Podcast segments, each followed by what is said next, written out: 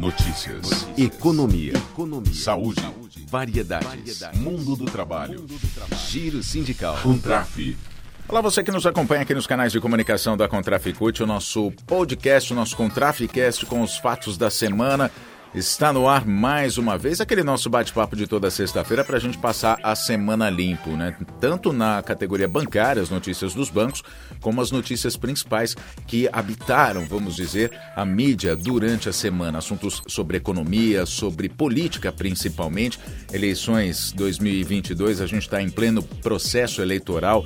Eleições, o segundo turno vai ser no dia 30, disputa acirrada não só para a presidência da República, como também nos estados, e a gente vai fazer uma passagem por esses temas aqui. Bom, vamos começar então pelos bancos. No Santander, essa semana foi realizada uma assembleia com os funcionários do banco que repudiaram a terceirização. Uma consulta mostrou que 98,31% dos trabalhadores, quase a totalidade, rejeitam o processo que promove perda de direitos conquistados na CCT. O que ocorre no Santander vem ocorrendo é que funcionários estão sendo realocados em empresas terceirizadas que são do próprio Grupo Santander e assim deixam de ter benefícios conquistados na convenção coletiva de trabalho da categoria.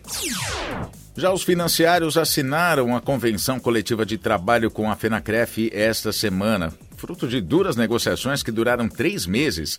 Essa nova convenção coletiva de trabalho, CCT, dos financiários, foi assinada na terça-feira em São Paulo. Foi aprovada na noite da segunda por 80% dos trabalhadores que participaram em assembleias realizadas pelos sindicatos da categoria, isso em todo o país.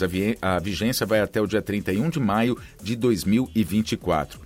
Para 2022 foi conquistado um reajuste de 9% nos salários e nas cláusulas econômicas, além de um reajuste de 12% nos vales alimentação e refeição. Teve também reajuste de 11,9% na PLR e um vale abono de 800 reais.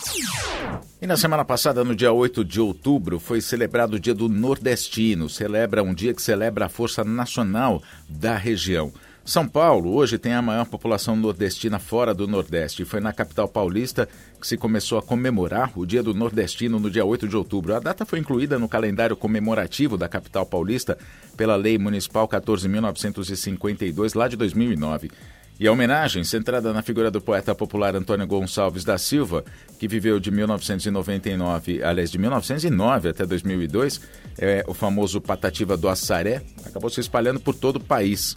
Mas além dele, outras personalidades nacionais são de alguns dos estados do Nordeste: Maranhão, Piauí, Ceará, Rio Grande do Norte, Paraíba, Pernambuco, Alagoas, Sergipe e Bahia. Entre eles, Paulo Freire, Gilberto Freire, José Lins do Rego, Graciliano Ramos, José Américo de Almeida, João Cabral de Melo Neto, Ariano Suassuna, Jorge Amado, Castro Alves, enfim, vários, vários outros, inclusive a maior liderança popular e sindical, popular e sindical do país, Luiz Inácio, sem fazer o trocadilho, né, sem trocar sílabas, a maior liderança popular e sindical do país, Luiz Inácio Lula da Silva, que também é da região, ele é de Pernambuco.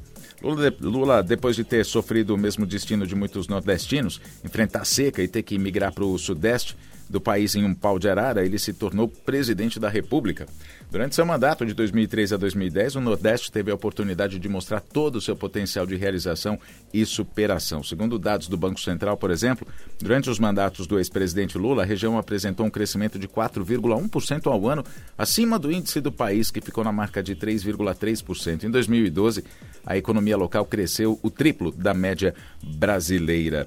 E a gente fala sobre o Dia do Nordestino porque durante essa campanha eleitoral marcada pelo ódio bolsonarista, Uh, o Lula teve uma votação expressiva no Nordeste e por isso uma onda, uma onda de ataques xenofóbicos. A gente já falou isso aqui na semana passada. Uma onda de ataques xenofóbicos começou a circular pela internet de bolsonaristas, obviamente das outras regiões, principalmente do sul e do sudeste do país, ataques preconceituosos aos nordestinos todo o nosso respeito, todo o nosso apoio, toda a nossa admiração pelo povo nordestino desse Brasil.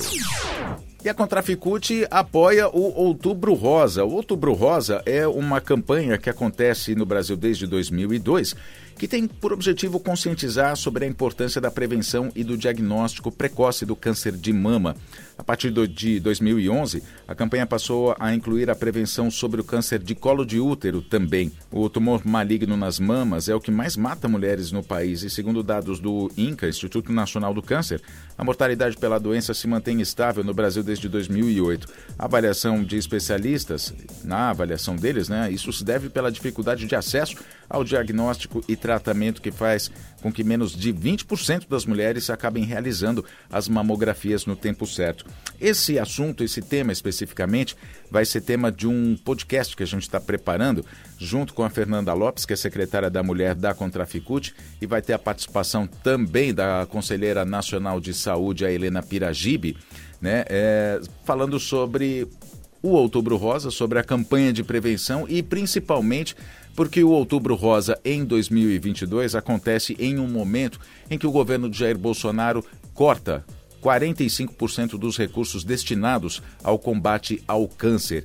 A gente vai falar sobre isso no podcast, mas a gente vai dar aqui uma pequena palhinha da Helena Piragibe falando para gente sobre o que representa esse ataque do governo Bolsonaro às pessoas que têm câncer. Na verdade, os, os recursos são cortados em todas as áreas, né, para todos os tipos de câncer, mas afeta principalmente a quem tem câncer de mama, as mulheres que têm câncer de mama, já que elas são as maiores, são os maiores, uh, o maior número de casos de câncer está justamente nesse tipo, no câncer de mama, que afeta 66 mil mulheres todos os anos no Brasil. Vamos ouvir Helena Piragibe. Ah, eu, sinceramente, André, eu acho que isso é um presente que ele está dando para as mulheres, pelo ódio que ele tem. Isso é consequência desse machismo exacerbado, dessa misoginia, desse patriarcado, desse, desse. Eu não gosto de falar o nome, tá? Mas desse homem que assume um poder com, essa, com, com todos esses ranços históricos do patriarcado Uhum. Um homem que não gosta de negros, um homem que não gosta da população LGBT. Então, é um ponto que a gente tem que estar tá, tá muito atento, né? Uhum. É a política do ódio, né? É a política da terra, da terra plana, né? A política da anticiência, né? Uhum. Então, esse corte representa uma brutal violência à saúde da mulher. São 45%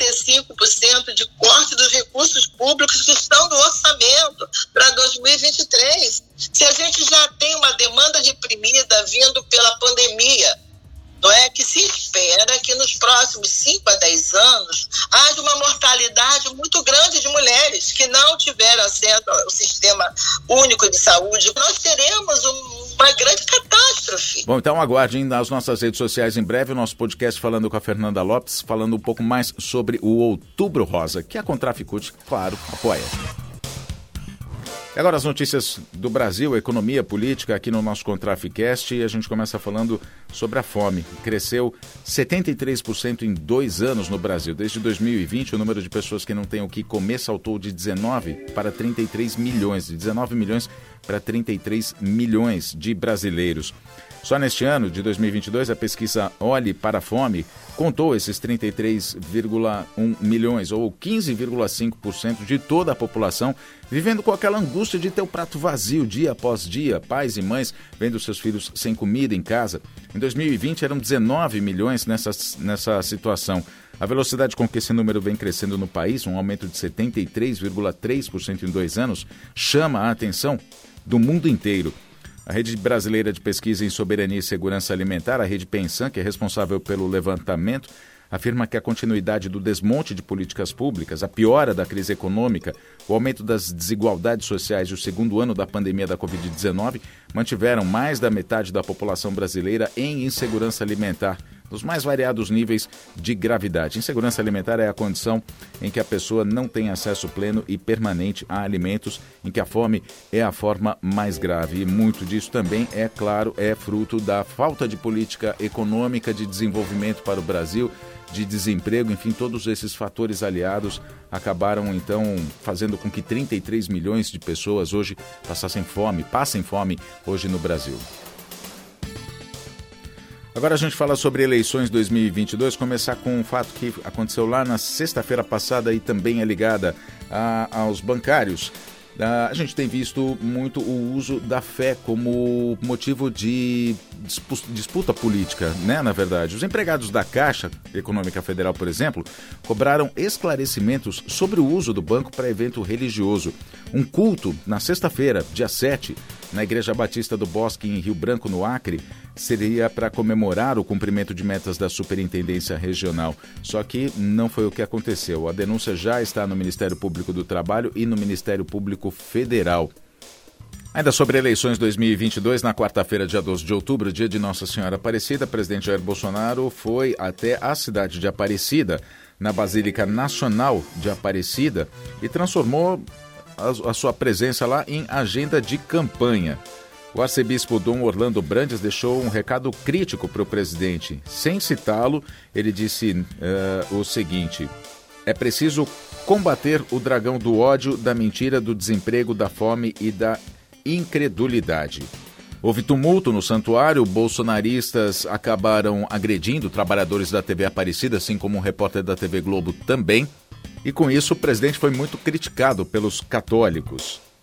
Também muito comentado essa semana o assunto que envolveu a ex-ministra Damares Alves, agora senadora eleita, que em um culto na semana passada acabou dizendo que há muitos casos de exploração sexual, de violência sexual contra crianças no, no, arquipélago do, no arquipélago do Marajó, no estado do Pará. O Ministério Público Federal pediu esclarecimentos da ministra, que inclusive citou o nome do presidente Jair Bolsonaro, como os dois sabendo dos casos. Uh, o Ministério Público Federal quer explicações por que nada foi feito até agora, se realmente existem esses casos.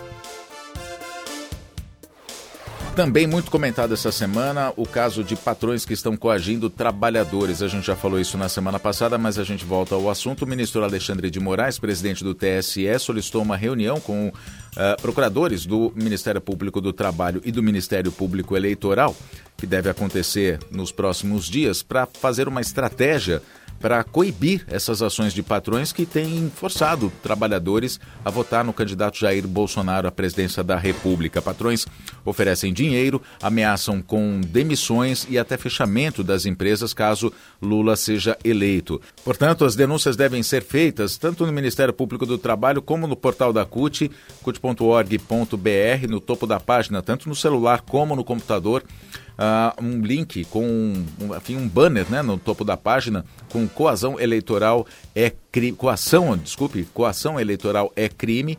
Uh, ao acessar a página, a denúncia pode ser feita inclusive de forma anônima. A gente termina então essa edição do podcast da Contraficute, nosso Contraficast com fatos da semana, desejando a você um bom fim de semana, um fim de semana de paz, de tranquilidade. Fiquem bem. A gente se fala na próxima semana. Até lá.